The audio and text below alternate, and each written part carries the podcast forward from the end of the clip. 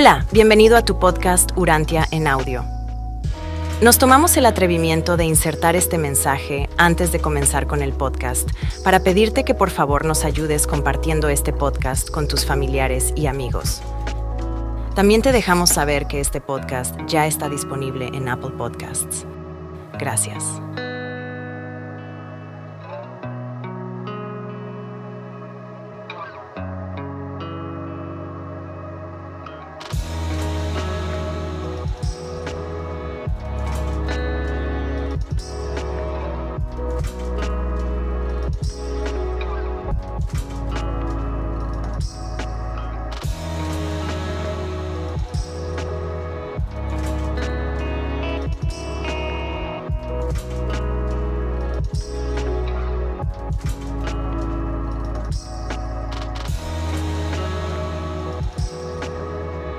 Escrito 157.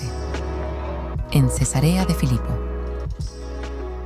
Antes de que Jesús llevara a los doce a las cercanías de Cesarea de Filipo para disfrutar de una breve estancia, él organizó, a través de los mensajeros de David, un encuentro con su familia en Cafarnaúm para el domingo 7 de agosto. Como se había dispuesto previamente, esta visita tendría lugar en la factoría de barcos de Zebedeo. David Zebedeo había convenido con Judá, hermano de Jesús, que toda la familia de Nazaret, María y todos los hermanos y hermanas de Jesús, acudiría a dicha cita. Jesús lo hizo con Andrés y Pedro. No hay duda de que María y sus hijos tenían pensado mantener su compromiso. Si bien un grupo de fariseos enterándose de que Jesús estaba al otro lado del lago, en los dominios de Felipe, se presentó en casa de María con la intención de averiguar el paradero de Jesús. La llegada de estos emisarios de Jerusalén inquietó bastante a María, por lo que, al notar la tensión y el nerviosismo de toda la familia, dedujeron que debían estar aguardándolo. De aquí que se instalaran en la casa de María y tras pedir refuerzos, esperaron con paciencia la llegada de Jesús. Obviamente, esto impidió que ningún miembro de la familia pudiera asistir a la cita prevista con Jesús. Varias veces, durante el día, Judá y Ruth trataron de eludir la vigilancia de los fariseos y avisar a Jesús, pero todo fue en vano. A primeras horas de la tarde, los mensajeros de David informaron a Jesús de que los fariseos estaban apostados en el portal de la casa de su madre, por lo que no hizo ningún intento por visitar a su familia. Y, así pues, de nuevo, y sin que ninguna de las dos partes tuviera la culpa, Jesús y su familia terrenal no pudieron llegar a verse.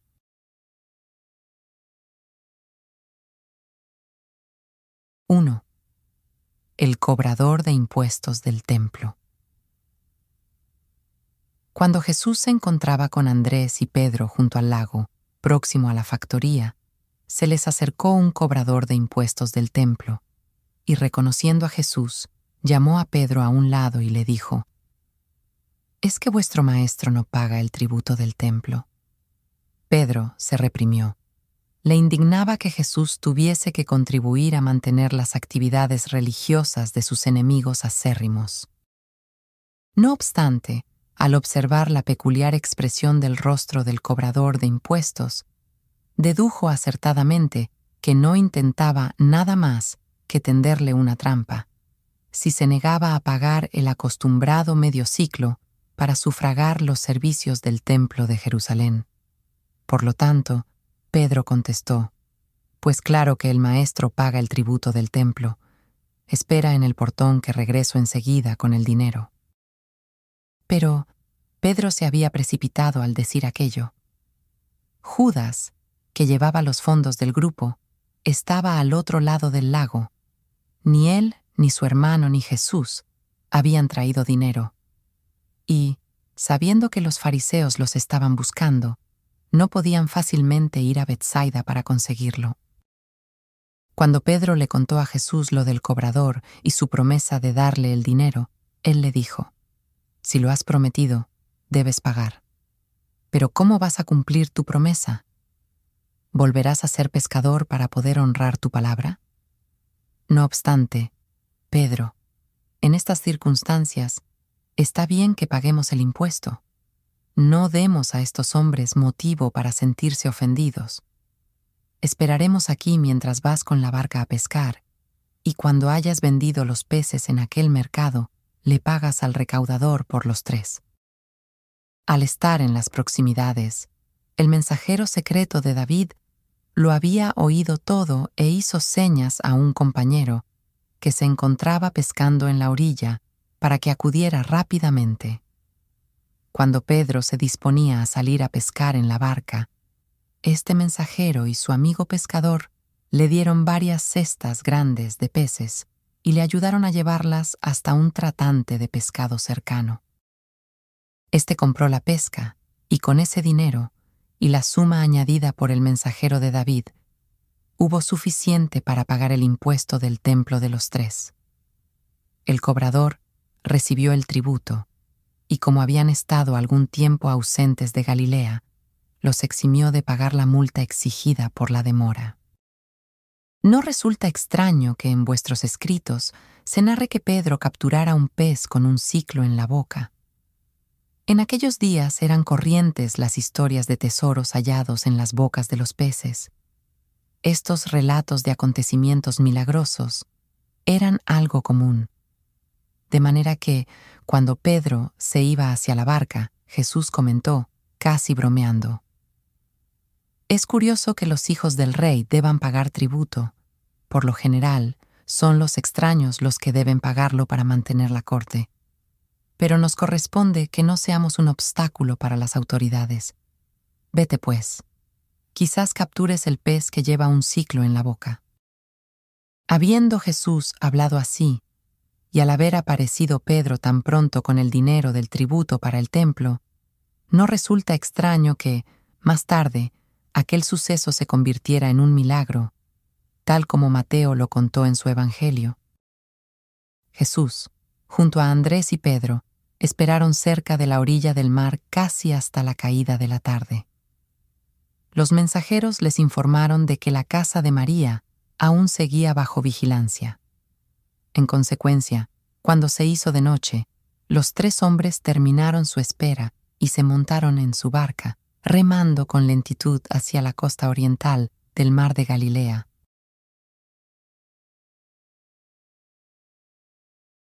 2 en Betsaida Julias. El lunes 8 de agosto, mientras Jesús y los doce apóstoles estaban acampados en el parque de Magadán, cerca de Betsaida Julias, se reunieron en aquel lugar, venidos de Cafarnaum, más de cien creyentes, entre evangelistas el colectivo de mujeres y otras personas interesadas en instaurar el reino. Al enterarse de que Jesús se encontraba allí, también acudieron muchos fariseos, a los que, en su afán por ridiculizar a Jesús, se les habían unido muchos saduceos. Antes de comenzar su encuentro privado con los creyentes, Jesús tuvo una reunión de carácter público. A esta asistieron los fariseos, que interrumpieron al maestro y procuraron además formar alboroto en aquella asamblea. El líder de los alborotadores dijo, Maestro, nos gustaría que nos mostraras una señal de tu autoridad para enseñar y luego, cuando esta señal acontezca, todos los hombres sabrán que Dios te ha enviado. Y Jesús les respondió, Cuando anochece, decís que hará buen tiempo porque el cielo está rojo. Por la mañana, que habrá tempestad porque el cielo está rojo y nublado.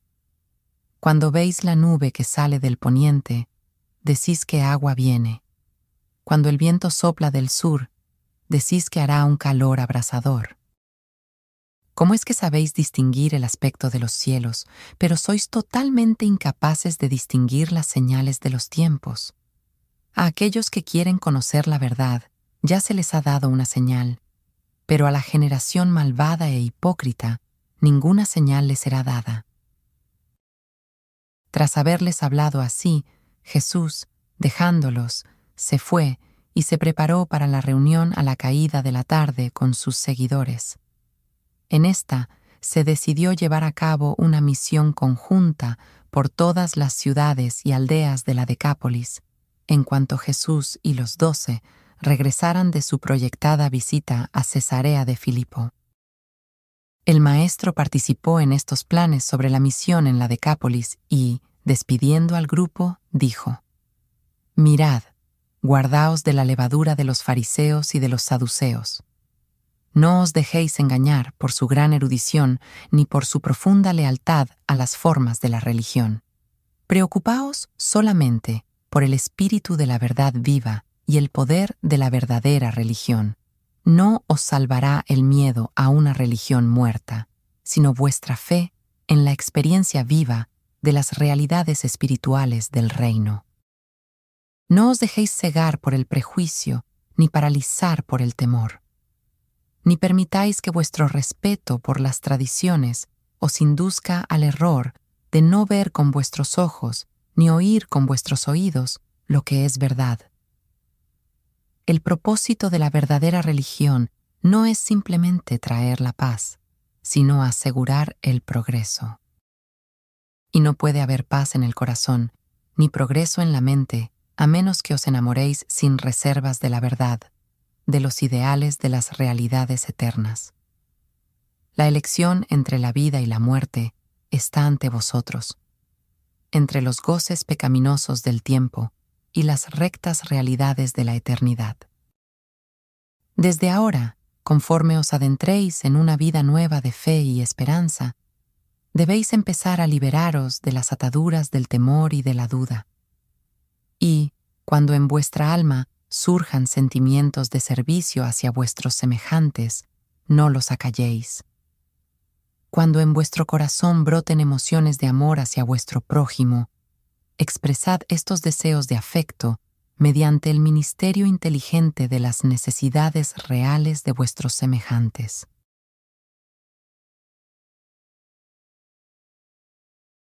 —3. La confesión de Pedro. Temprano, el martes por la mañana, Jesús y los doce apóstoles salieron del parque de Magadán en dirección a Cesarea de Filipo, la capital de la tetrarquía de Felipe.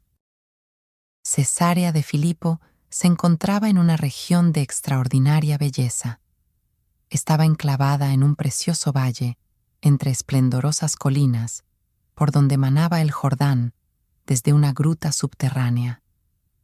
Hacia el norte, se divisaban las cumbres del monte Hermón, mientras que desde las colinas, justo al sur, se disfrutaba de una magnífica vista del Alto Jordán y del mar de Galilea. En su temprana labor de dedicación a los asuntos del reino, Jesús había ido al monte Hermón y ahora que emprendía la etapa final de dicha labor, deseaba regresar a este monte, lugar para él de pruebas y triunfos, y donde esperaba que los apóstoles pudieran tener una nueva visión de sus responsabilidades y cobrar nuevas fuerzas para los momentos tan difíciles que tenían por delante. Yendo de camino, conforme pasaban por el sur de las aguas de Merom, los apóstoles empezaron a comentar entre ellos sobre sus recientes experiencias en Fenicia y en otras partes, y a recordar cómo se había recibido su mensaje y de qué manera consideraban los distintos pueblos al Maestro.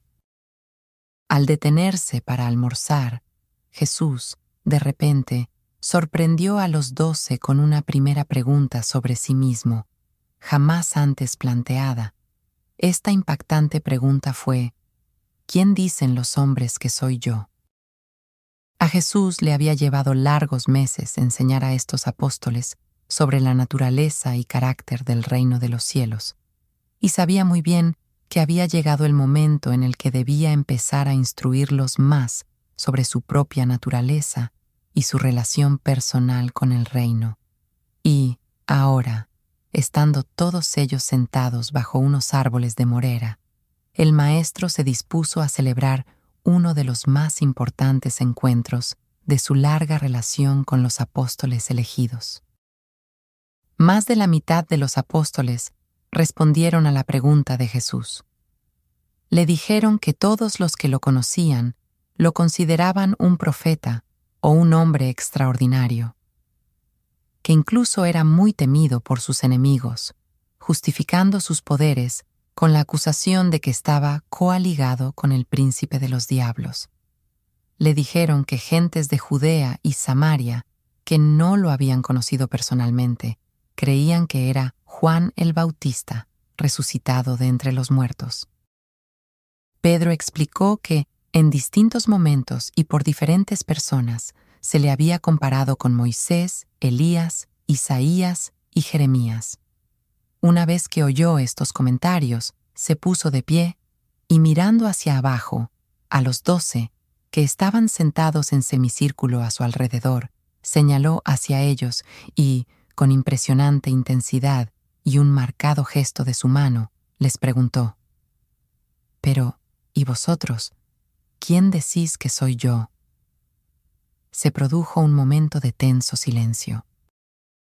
Los doce no apartaron sus ojos del Maestro, y entonces Simón Pedro, poniéndose de pie de un salto, exclamó, Tú eres el libertador, el Hijo del Dios vivo. Y los once apóstoles se levantaron sobre sus pies al unísono, indicando con este acto que Pedro había hablado por todos ellos.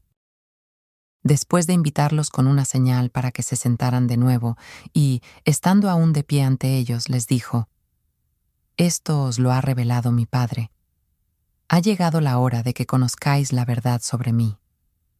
Pero por el momento, os pido que no le digáis nada a nadie de esto. Partamos de aquí.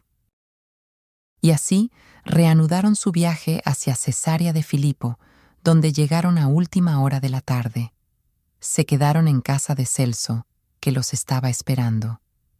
Aquella noche, los apóstoles durmieron poco tenían la impresión de que en sus vidas y en su trabajo por el reino se había producido un gran acontecimiento.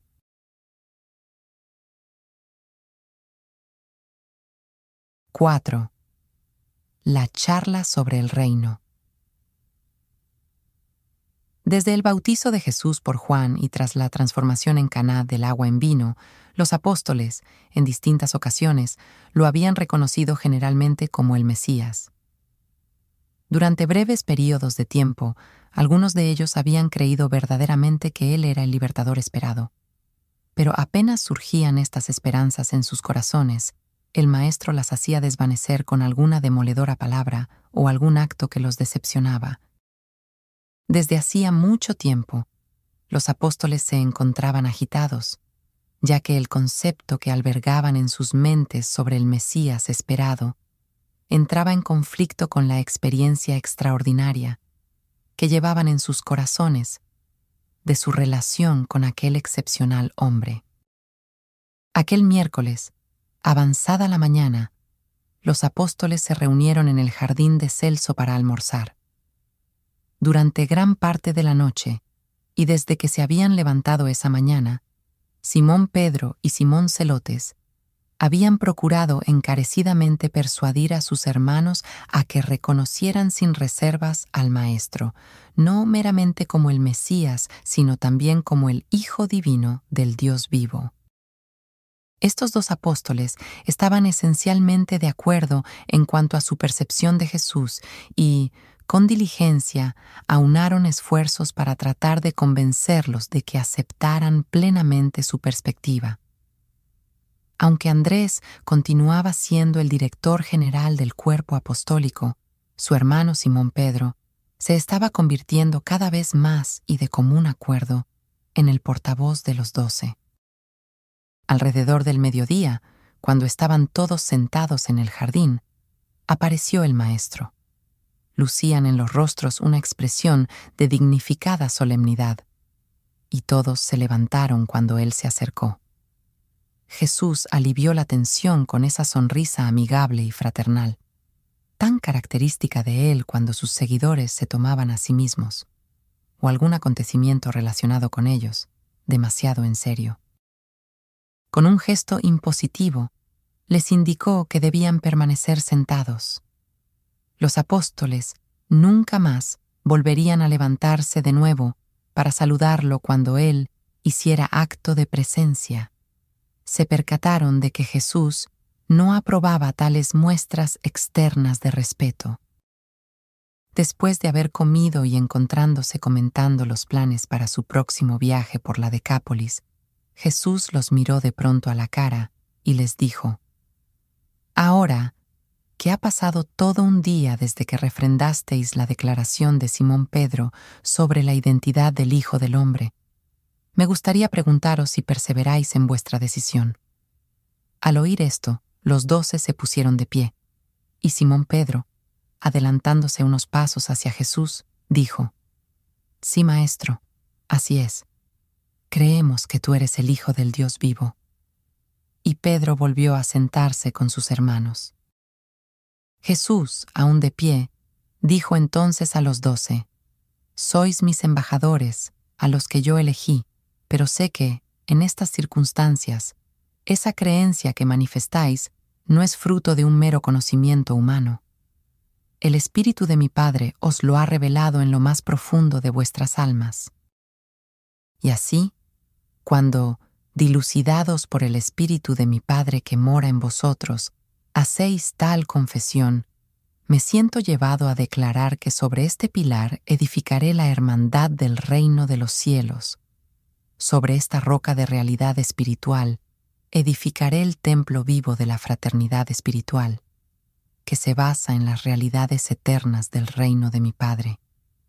Ni las fuerzas del mal, ni las huestes del pecado prevalecerán contra esta fraternidad humana del Espíritu Divino aunque el Espíritu de mi Padre será para siempre la guía divina y el mentor de todos los que se unen a la hermandad espiritual, a vosotros y a vuestros sucesores, os entrego yo ahora las llaves del reino exterior, la autoridad sobre las cosas temporales, los aspectos sociales y económicos de esta alianza de hombres y mujeres como ciudadanos del reino. Y nuevamente les mandó que, por el momento, no dijeran a nadie que Él era el Hijo de Dios. Jesús iba empezando a tener fe en la lealtad e integridad de sus apóstoles. El Maestro pensaba que una fe, que había podido soportar lo que sus representantes escogidos habían padecido tan recientemente, afrontaría, sin duda, las difíciles pruebas que estaban por llegar y emergería del aparente naufragio de todas sus esperanzas a la nueva luz de una nueva dispensación y por lo tanto podría salir para iluminar a un mundo sumido en la oscuridad. Ese día, el Maestro comenzó a creer en la fe de sus apóstoles, salvo en la de uno de ellos.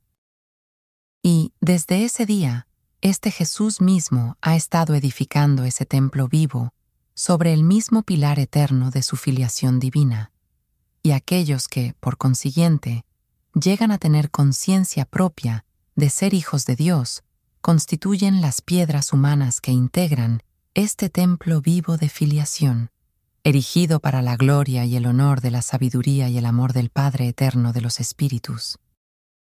Y cuando acabó de hablar, Jesús mandó a los doce a retirarse a solas a las colinas, hasta la hora de la cena, para buscar sabiduría, fuerza y guía espiritual e hicieron lo que el Maestro les pidió.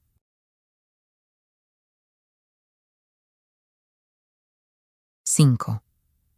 El nuevo concepto. La novedad esencial de la confesión de fe de Pedro consistía en el inequívoco reconocimiento de que Jesús era el Hijo de Dios y de su incuestionable divinidad. Desde su bautismo y las bodas de Caná, estos apóstoles, de distintas maneras, lo habían considerado como el Mesías, pero la idea de que fuera divino no entraba a formar parte del concepto judío del libertador nacional. Los judíos no habían enseñado que la divinidad fuese el origen del Mesías. Él había de ser el ungido, pero nunca lo habían contemplado como el Hijo de Dios. La segunda confesión daba más relevancia a su naturaleza conjunta, al hecho sublime de que era a la vez el Hijo del Hombre y el Hijo de Dios. Y Jesús proclamó que sobre esta gran verdad de la unión de la naturaleza humana y la naturaleza divina edificaría el reino de los cielos. Jesús había procurado vivir su vida en la tierra y consumar su misión de gracia como el Hijo del Hombre. Sus seguidores tendían a considerarlo como el Mesías esperado, y Jesús, sabiendo que jamás lograría cumplir sus expectativas mesiánicas, trató de modificar el concepto que albergaban sobre el Mesías y poder así satisfacer, de manera parcial, dichas expectativas. Si bien reconocía ahora la dificultad de llevar a cabo aquel plan con éxito, optó, entonces, con valentía, desvelar un tercer plan, anunciar manifiestamente su divinidad, reconocer la verdad de la confesión de fe de Pedro y proclamar directamente a los doce que Él era el Hijo de Dios. Jesús llevaba tres años dando a conocer que Él era el Hijo del Hombre, mientras que durante esos mismos tres años los apóstoles habían insistido cada vez más en que Él era el Mesías judío esperado. Él desvelaba ahora que era el Hijo de Dios y que, sobre la noción de la naturaleza conjunta del Hijo del Hombre y del Hijo de Dios, había determinado edificar el reino de los cielos. No estaba dispuesto a tratar de convencerlos nuevamente de que Él no era el Mesías. Se había propuesto ahora revelarles decididamente lo que Él es, e ignorar, pues, su persistente convicción de considerarlo como el Mesías.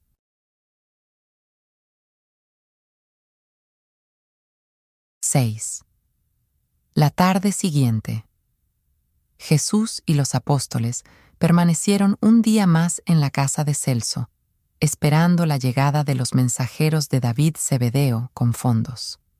Consiguiente al colapso de la popularidad de Jesús entre las multitudes, se produjo una gran caída de los ingresos. Cuando llegaron a Cesarea de Filipo, las arcas estaban vacías Mateo era reacio a dejar a Jesús y a sus hermanos en aquel momento, y no disponía de recursos propios para entregar a Judas, como tantas veces antes había hecho en el pasado.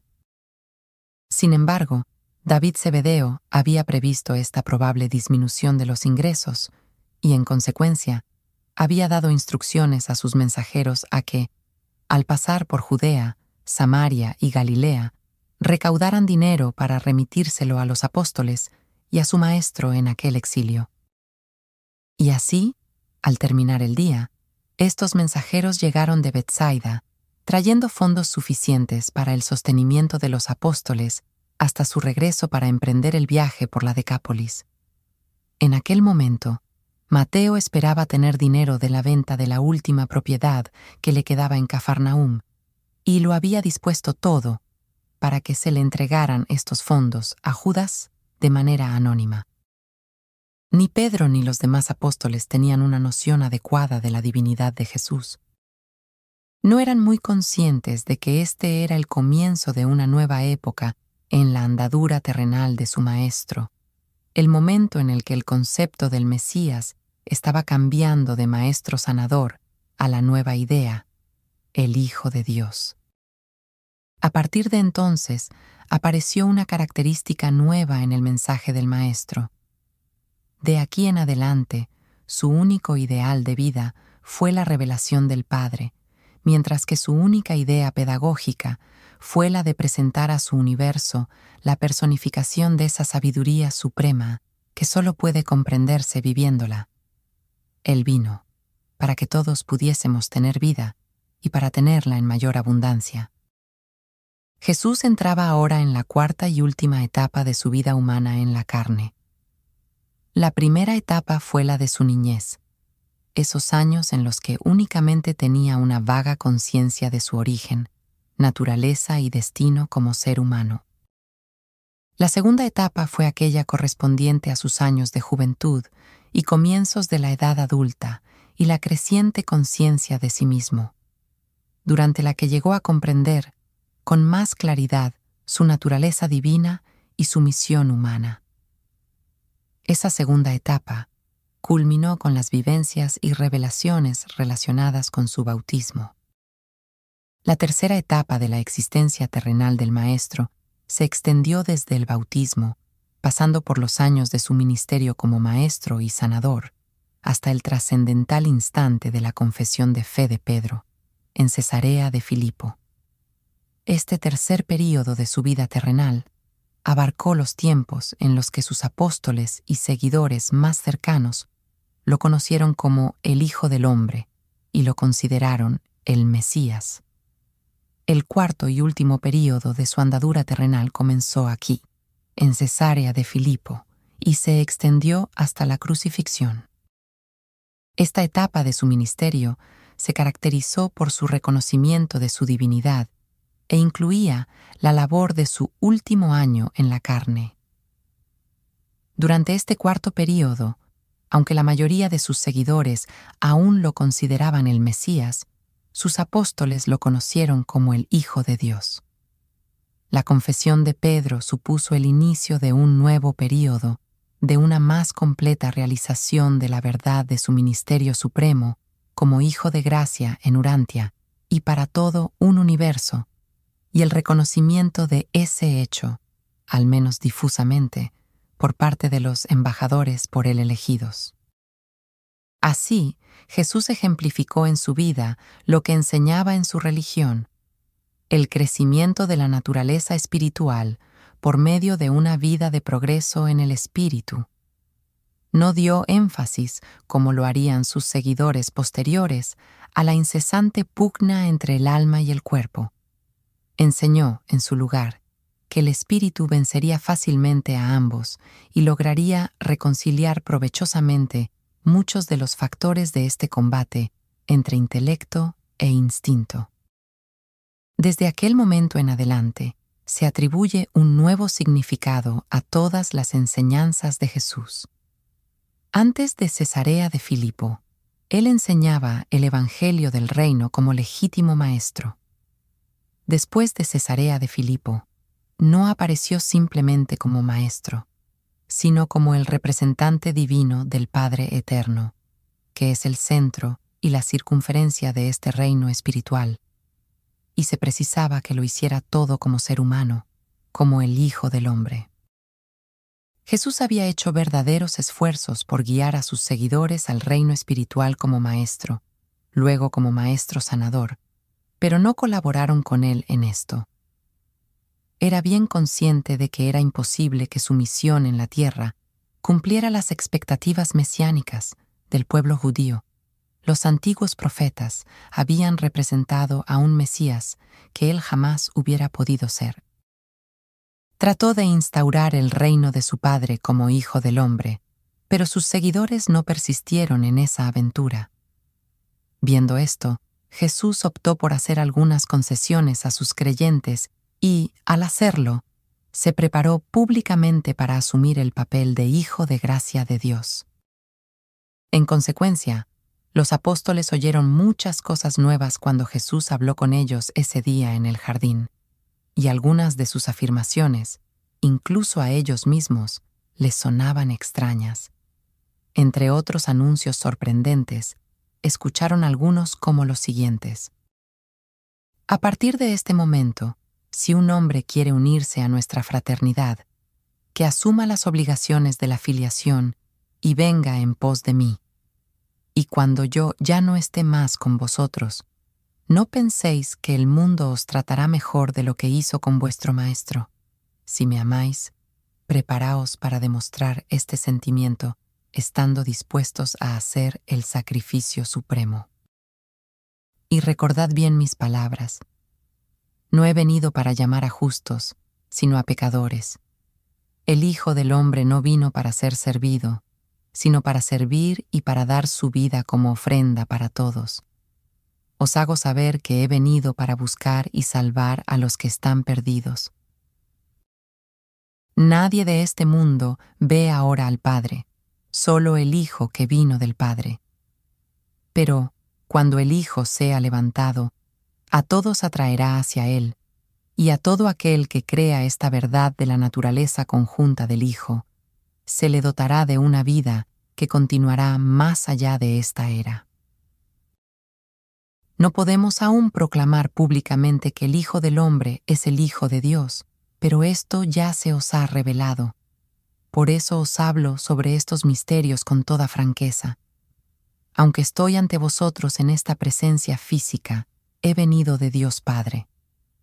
Antes que Abraham fuera, yo soy.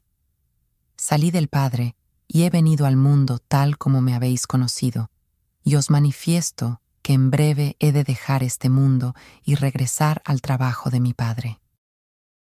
Y ahora, ¿puede vuestra fe comprender la verdad de estas afirmaciones a pesar de mi advertencia de que el Hijo del Hombre no cumplirá las expectativas de vuestros padres, tal como ellos concibieron al Mesías? Mi reino no es de este mundo podéis creer la verdad sobre mí a la vista del hecho de que, aunque los zorros tienen guaridas y las aves de los cielos nidos, yo no tengo dónde recostar la cabeza. No obstante, os digo que el Padre y yo uno somos. El que me ha visto a mí, ha visto al Padre. Mi Padre obra conmigo en todas estas cosas, y nunca me dejará solo en mi misión así como yo nunca os abandonaré cuando prontamente salgáis a proclamar este Evangelio por todo el mundo. Y ahora os he traído para que estéis aparte conmigo y a solas por un corto tiempo, y podáis comprender la gloria, captar la grandeza de la vida a la que os he llamado, la fe, aventura de la instauración del reino de mi Padre en los corazones de la humanidad la formación de mi fraternidad, que es mi relación viva con las almas de todos los que creen en este Evangelio. Los apóstoles escucharon en silencio estas audaces y asombrosas afirmaciones, estaban atónitos y se dispersaron en pequeños grupos para comentar y meditar las palabras del Maestro. Habían confesado que Él era el Hijo de Dios pero no podían llegar a comprender por completo el significado de lo que se les había llevado a hacer.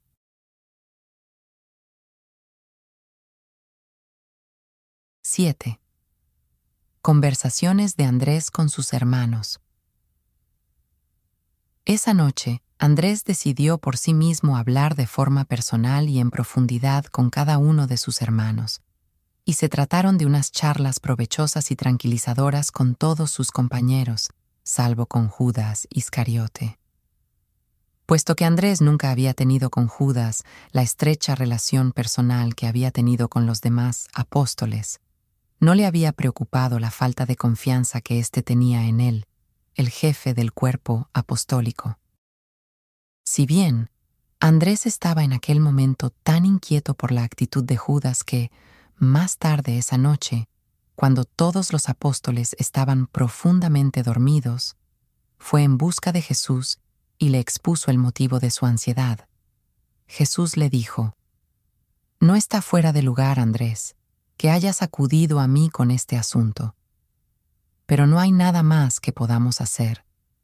Solo sigue depositando en este apóstol toda la confianza posible. Y no menciones a tus hermanos, que has tenido esta conversación conmigo. Y esto fue todo lo que Andrés pudo recabar de Jesús. Siempre había existido cierta frialdad entre este hombre de Judea y sus hermanos galileos. Judas se había sentido consternado por la muerte de Juan el Bautista, muy herido por los reproches del Maestro en diversas ocasiones, decepcionado cuando Jesús se negó a ser proclamado rey humillado cuando huyó de los fariseos, molesto cuando no quiso aceptar el reto de los fariseos que le pedían una señal, desconcertado por la decisión del Maestro de no recurrir a manifestaciones de poder, y, ahora, más recientemente, abatido y a menudo desalentado porque las arcas estaban vacías, y Judas echaba en falta el efecto estimulante de las multitudes. Cada uno de los demás apóstoles estaba asimismo afectado, en mayor o menor medida, por estas mismas pruebas y tribulaciones, pero amaban a Jesús. Al menos deben haber amado al Maestro más de lo que lo hizo Judas, porque estuvieron con él hasta el amargo final. Siendo de Judea, Judas se sintió personalmente ofendido por la reciente advertencia de Jesús a los apóstoles, guardaos de la levadura de los fariseos. Creía ver en esas palabras una velada alusión a él mismo. Pero la gran equivocación de Judas fue, repetidas veces, cuando Jesús enviaba a sus apóstoles a orar a solas, Judas, en lugar de entablar una comunión sincera con las fuerzas espirituales del universo, se entregaba a pensamientos humanos de temor e insistía en abrigar recónditas dudas sobre la misión de Jesús, dejándose, al mismo tiempo, llevar por su lamentable tendencia a albergar sentimientos de venganza. Y entonces Jesús quiso llevar a sus apóstoles con él al monte Hermón, donde había elegido dar inicio a la cuarta etapa de su ministerio en la tierra como el Hijo de Dios. Algunos de ellos habían estado presentes en su bautismo en el Jordán y habían sido testigos del comienzo de su andadura como el Hijo del Hombre, y deseaba que algunos de ellos estuvieran igualmente presentes para oír la autoridad con la que asumía el papel nuevo y público de un Hijo de Dios. En consecuencia, en la mañana del viernes, 12 de agosto, Jesús les dijo a los doce, abasteceros de provisiones y preparaos para viajar a aquella montaña, donde el Espíritu me dicta que vaya para poder recibir la autoridad que necesito para terminar mi labor en la tierra, y quiero llevar a mis hermanos conmigo y que se fortalezcan para los momentos difíciles que tienen por delante al acompañarme en esta experiencia.